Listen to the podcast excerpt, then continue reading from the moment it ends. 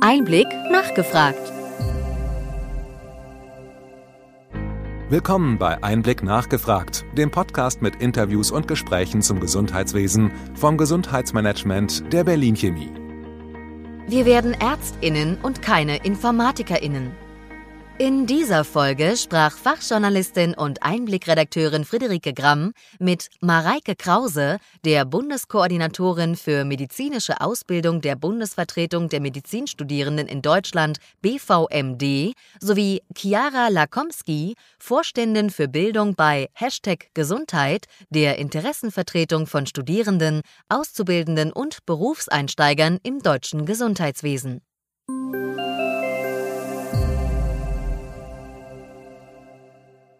Herzlich willkommen zum Einblick Podcast.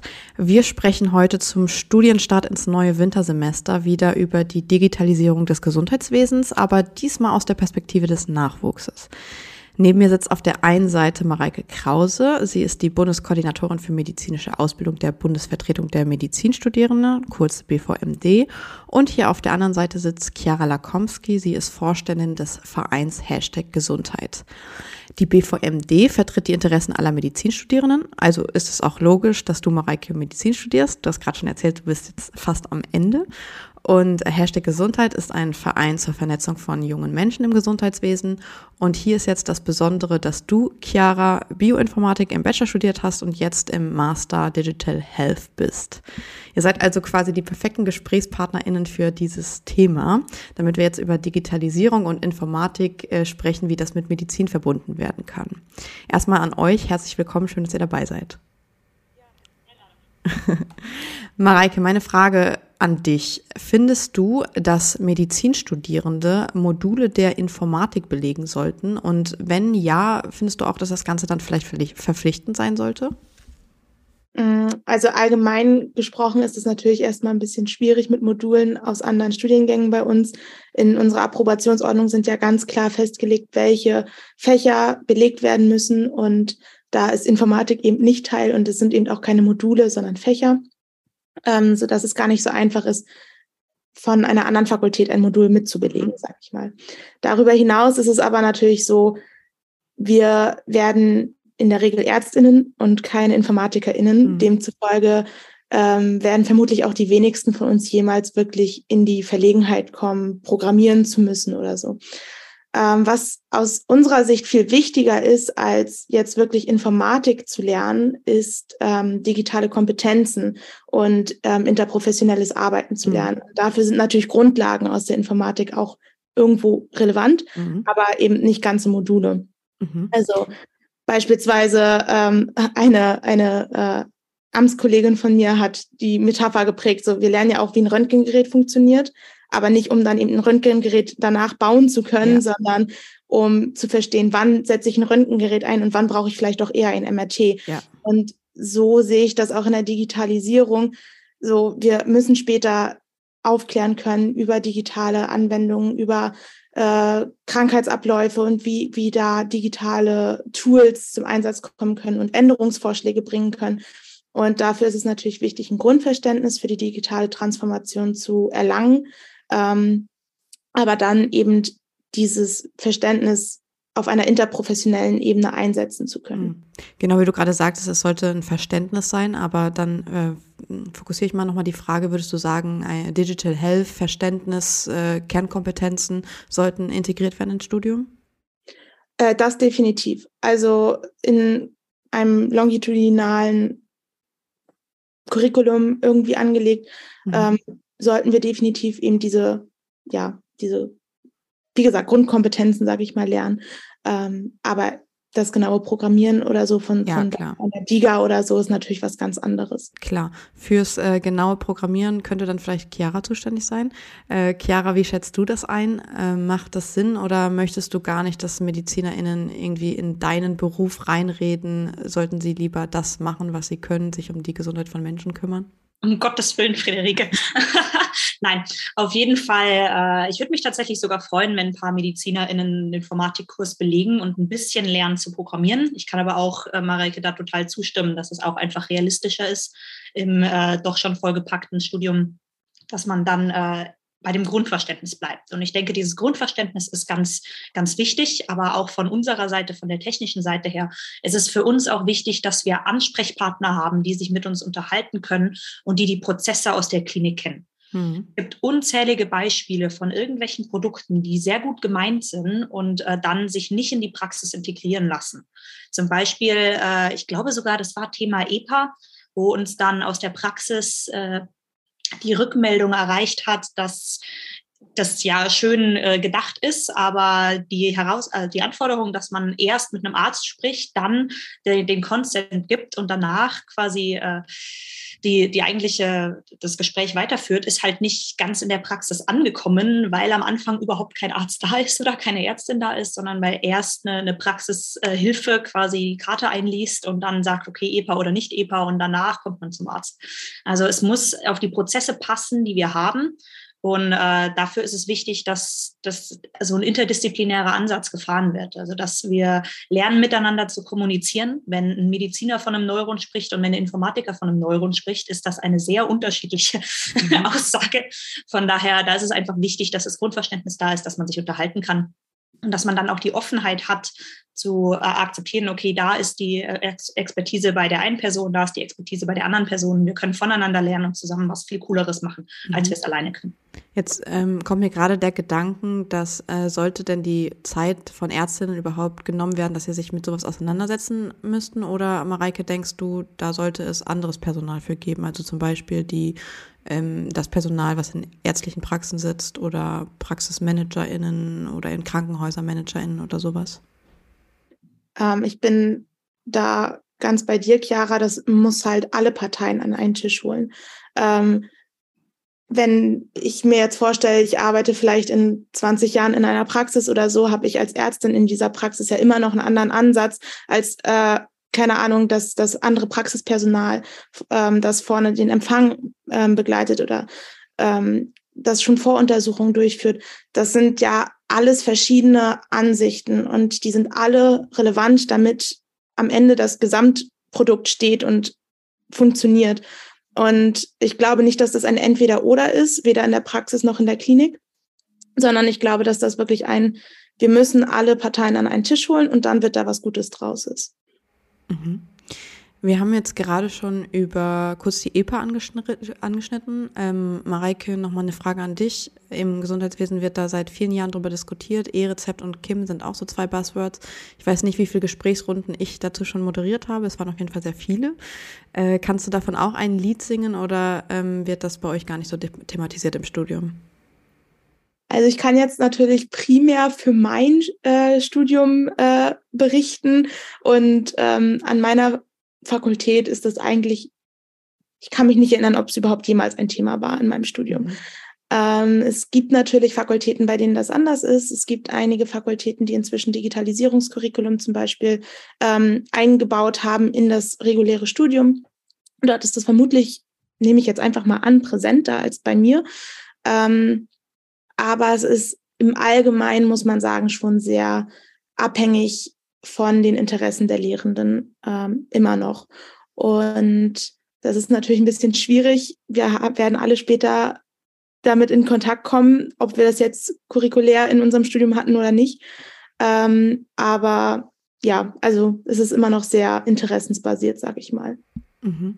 Chiara, wie sieht das bei dir aus? Ähm, wie können junge Menschen diese Tools nutzen, um im Gesundheitswesen vielleicht auch interdisziplinärer miteinander zusammenzuarbeiten? Also ich muss sagen, bei uns im Studium ist es tatsächlich relativ äh, ein großes Thema. Also gerade DIGA ist, ist ein Dauerbrenner bei uns, mhm. aber das äh, hängt wahrscheinlich jetzt auch mit dem Studium und äh, wie junge Leute es nutzen können. Also auf jeden Fall, es wäre ja schön, wenn es mal Leute nutzen. Also die, die Nutzung von äh, den von EPA und von E-Rezept ist ja noch ist ja noch viel Wünsche übrig. Aber ich bin der Meinung, dass wir das schon als Basis nutzen können, um quasi interdisziplinär auch äh, Daten auszutauschen und diese Daten dann auch nutzen zu können und nutzbar zu machen. Ich denke, es wird nicht so einfach und es wird auch nicht von heute auf morgen klappen. Aber ich setze da schon eine hohe Hoffnungen rein, weil es ist, äh, ja, es ist ein schöner Vorstoß Richtung Digitalisierung und Richtung Austausch von Wissen. Und ich denke, dass wir das brauchen, dass es allerhöchste Zeit wird. Und äh, ja, ich freue mich drauf. Und was können wir jetzt tun, damit es mehr genutzt wird?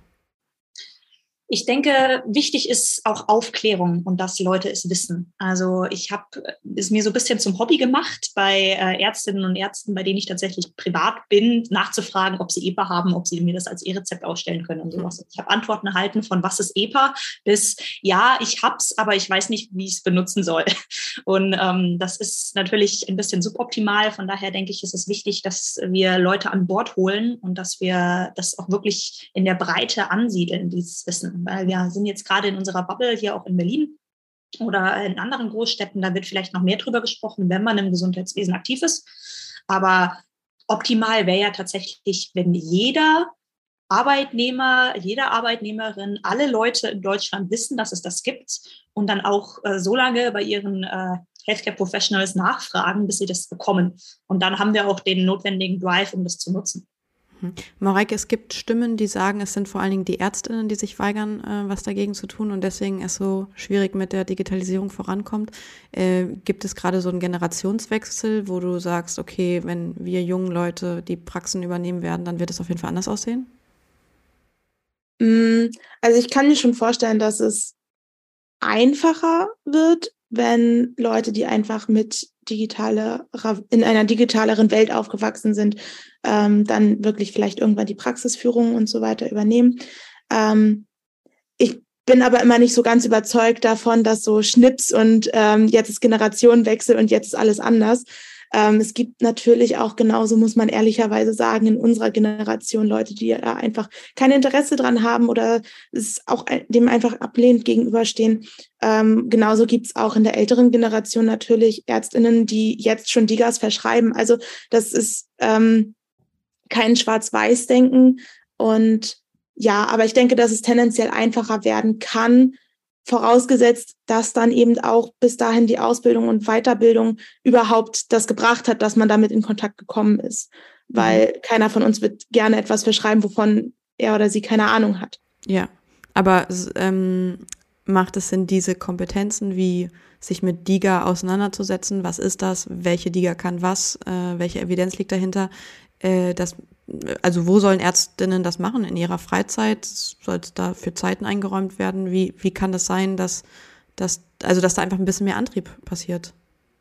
Mm, also so rein, also ich denke, dass es wichtig ist, das irgendwie curriculär festzusetzen. Mhm. Ähm, jetzt nicht im Sinne von, welche Diga kann was, weil das hat sich in zwei, drei Jahren geändert und äh, dann kommen neue Digas und dann stehen wir wieder am gleichen Punkt wie vorher. Vielmehr ähm, quasi die Kompetenz, wie setze ich mich mit einer DIGA oder mit irgendwelchen zukünftigen Produkten, was auch immer da vielleicht noch kommen mag, ähm, auseinander, um dann herauszufinden, ist das äh, evidenzbasiert, ist das, ähm, bringt das meinen Patientinnen was? Und auf Grundlage dieser, dieser Fähigkeit sagen zu können, ich weiß, wie ich mich damit auseinandersetzen muss, um darauf basierend dann eine Empfehlung abgeben zu können. Das ist das, was verankert werden muss. Und ich glaube, dass das sowohl in der Fort- als auch in der Ausbildung schon ähm, eben einfach einfließen muss. Ähm, das, das kann ja einfach auf Station sein. Man, man redet mit KollegInnen oder mit AusbilderInnen, mit äh, PatientInnen ähm, und kommt damit in Kontakt automatisch und dann innerhalb dieser, dieses Kontaktes ähm, einfach ja den Freiraum auch irgendwo zu geben, sich damit dann auseinanderzusetzen. Ähm, ich glaube, das ist das, was zählt. Mhm. Ähm, Chiara, wie stehst du so zu DIGA, ähm, auch wenn du dir so den ähm, ja, Programmierprozess dahinter anschaust, würdest du sagen, Mensch, es ist so eine super Sache, es ist alles da und es wird einfach nicht genutzt oder siehst du da auch Gefahren?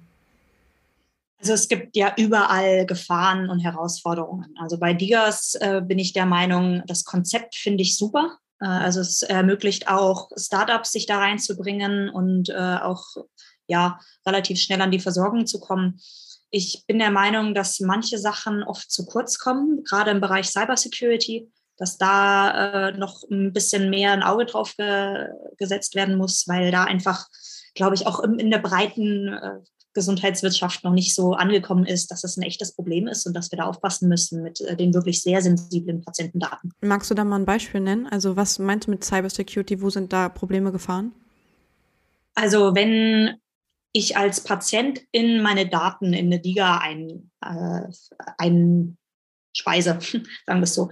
Und ich Angst haben muss, dass der Server irgendwo abstürzt und dass der Server angegriffen wird und dass dann irgendjemand meine Daten bekommt und mich dann damit erpresst und sagt, hey, du hast ja hier eine psychische Erkrankung und willst du, dass ich das äh, öffentlich mache und solche Sachen, das darf uns halt nicht passieren. Meinst du, das ist eine reelle, reelle Gefahr, also ein echtes Problem?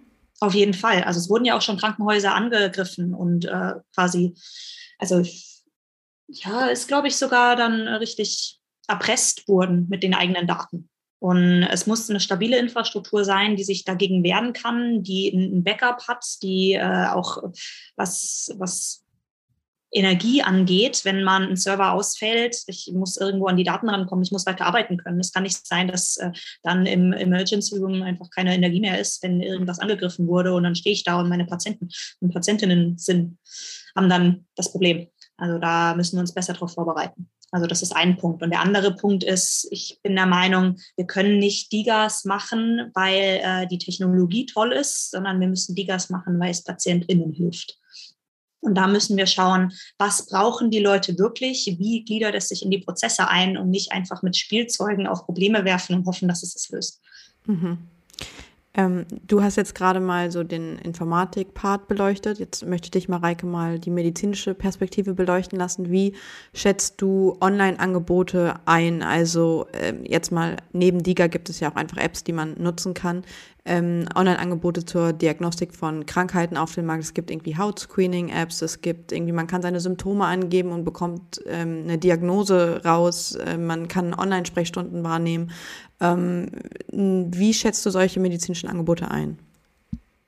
Mm, also allgemein ist es, glaube ich, äh, eine sehr gute Möglichkeit für Patientinnen, ähm, einfach auch für sich persönlich ein ja quasi einen, einen weiteren Schritt in die Richtung ähm, der selbstständigen Gesundheitsversorgung sozusagen, mhm. der Autonomie zu machen, ohne dass man jetzt wegen, wegen jedem kleinen äh, Symptom zum Arzt laufen muss und sich dann vielleicht auch selber doof kommt, hm, ist das jetzt was, womit ich wirklich hin muss oder sollte ich einfach, keine Ahnung, eine Tasse Tee trinken und dann geht es schon mhm. wieder so ungefähr? Ähm, oder steckt da vielleicht doch potenziell mehr dahinter? Ähm, ich glaube, dass das eine, eine sehr große Chance ist. Man muss nur eben schauen, es gibt, wie du schon gesagt hast, eine unglaubliche Anzahl an Möglichkeiten. Ähm, man muss schauen, wo ist, also was ist gut und was ist einfach Schrott, gelinde ja. gesagt. Ähm, und ich glaube, da, da ähm, sind natürlich dann auch Ärztinnen irgendwo in der Pflicht, das ein bisschen an die Hand zu nehmen, potenziell. Aber dass das Angebot erstmal da ist, sehe ich schon sehr positiv. Okay, das heißt, du siehst es positiv und wie würdest du die Frage beantworten, ob solche Produkte euch die Aufgaben wegnehmen? Also äh, das Risiko sehe ich jetzt ehrlich gesagt nicht so. Ähm, ich glaube, das ist eher ein Kooperieren statt ein Konkurrieren, wenn man so will. Ähm, das Ziel ist ja immer das beste Patientinnen-Outcome. Und ähm, wenn sich dann ein Patient oder eine Patientin sicherer fühlt, schon mal vorher die, die eigenen Symptome in der App gecheckt zu haben, ist das ja total gut und das ist ja total unterstützenswert. Deswegen werden wir nicht obsolet werden. Mhm. Eine klinische Untersuchung, eine ausführliche klinische Untersuchung kann so eine App immer noch nicht machen. Und ähm, dafür sind wir dann halt auch irgendwo da. Genau. Ich würde noch äh, kurz gerne was sagen zu äh, der Anmerkung, dass es ja Apps gibt, die irgendwo frei verfügbar sind, die man sich runterladen kann und wo es dann auch Teil, äh, wie du gesagt hast, Mareike, der, der Ärzteschaft ist, sich das anzugucken. Ich würde tatsächlich sagen, ich kann nicht von ÄrztInnen erwarten, dass sie sich durch den App Store wühlen und herausfinden, welche Apps sinnvoll sind und welche nicht. Und das kann ich auch nicht von PatientInnen erwarten. Mhm. Also da muss es irgendwelche Gütesiegel geben, mhm. die mir sagen, ja, okay, das ist eine DIGA, das ist klinisch bewiesen, da vertraue ich jetzt drauf. Und ich kann auch nicht äh, von den Leuten erwarten, dass sie sich dahin informieren und sich die Statistik angucken und ist das jetzt signifikant und passt das oder passt das nicht. Also das finde ich ein wichtiger Punkt, um einfach wie so eine Lebensmittelampel zu sagen, ja, das ist jetzt, das, das könnte helfen und das könnte nicht helfen. Und ähm, genau, also das wollte ich dazu noch sagen. Könnte ja vielleicht, das ist eine gute Idee, könnte ja vielleicht irgendwie Aufgabe des BFAM sein, also ähm, da sowas zu entwickeln zum Beispiel. Mhm. Ähm, und Mareike, nochmal eine Frage zurück an dich, nicht nur aus der Ärztinnenperspektive, sondern auch aus der medizinischen gesundheitlichen Sicherheit heraus. Ähm, ist es nicht auch eine, also kann es auch eine Gefahr sein, dass PatientInnen dann eben einer App mehr vertrauen und eben nicht zur Ärztin gehen? Ähm, das sicherlich. Aber mh, hm, ich glaube, da ist es dann einfach wichtig, von vornherein, ähm, wann immer äh, ein Patient oder eine Patientin zum Arzt kommt oder zur Ärztin, ähm, von vornherein offen zu sagen, hey, es gibt diese Möglichkeiten und es ist auch gut, wenn Sie die nutzen, aber sie ersetzt uns nicht. Und ich glaube, dass das auch eigentlich die wenigsten ähm, Patientinnen denken, dass das tut. Ähm, und wenn einem etwas sehr komisch vorkommt, geht man dann doch eher noch einmal häufiger zum Arzt. Ähm, ich, sicherlich kann es eine Gefahr darstellen, aber ich finde es immer schwierig, das einfach so abzustempeln als, okay, es ist eine Gefahr, wir sollten es nicht nutzen. Mhm. Und ähm, ich glaube, dass die Chancen einfach das schon überwiegen. Okay, also sind wir uns zu dritt einig, dass äh, Digitalisierung was Gutes ist? Durchaus. Im Generellen bestimmt, ja. Ist eine gute. Okay, dann wäre jetzt meine Abschlussfrage noch an euch. Ähm, was würdet ihr euch im Bereich Digitalisierung und Medizin slash Gesundheit wünschen? Chiara, magst du anfangen? Gerne. Also ich würde mir wünschen, zum einen, dass mehr Leute Bescheid wissen darüber, was alles möglich ist und dass wir interdisziplinärer zusammenarbeiten. Also wenn ich mit äh, anderen Leuten, wenn ich mit Vereinsmitgliedern spreche, die aus der Beratung kommen und sagen, ja, also ich versuche die Digitalisierung in einem Krankenhaus umzusetzen, aber ich werde nicht respektiert, weil ich nicht Medizin studiert habe, mhm. dann ist das was, wo ich sage, hm, das, da können wir was verbessern. Mhm. Und äh, deshalb äh, würde ich mir wünschen, dass wir mehr miteinander sprechen, äh, alle Abwägungen machen, was Vor- und Nachteile angeht und dass wir uns auch nicht in irgendwelchen Illusionen von, äh, ja, das löst all unsere Probleme wiegen, weil jede Digitalisierung und jedes neue Produkt ist auch erstmal Arbeit und das rettet uns jetzt nicht vor, vor Sachen, die, äh, die wir nicht angehen wollen, sondern es ist ein, ein Werkzeug und äh, damit äh, ja, wollen wir dann zusammenarbeiten. Mhm. Mareike, was würdest du dir dort wünschen? Also ich kann mich Chiara da auf jeden Fall schon mal komplett anschließen. Ähm, wie ja schon gesagt, interprofessionales Arbeiten, das ist das A und O heutzutage. Ich meine, wo gibt es so viele verschiedene Professionen auf einem Fleck wie im Gesundheitswesen? Ähm, aus studentischer Sicht würde ich noch quasi darüber hinaus hinzufügen, dass ich mir einfach vom Beginn des Studiums an eine wirklich komplette neue, neues Denken, wie kann, können wir digitales äh, digitale Kompetenzen ähm, longitudinal in, ins Studium, in die Weiterbildung bringen. Ähm, da tut sich schon einiges. Wir bekommen einen neuen Lernzielkatalog, ähm, wo inzwischen zumindest mehr als früher drin abgebildet ist. Ähm, aber ich glaube, da geht noch ganz viel und ähm, das wäre das, was ich mir aus studentischer Sicht dazu wünschen würde. Mhm. Chiara, Mareike, vielen Dank, dass ihr euch die Zeit genommen habt und äh, vielen Dank für das Gespräch. Vielen Dank. Danke auch.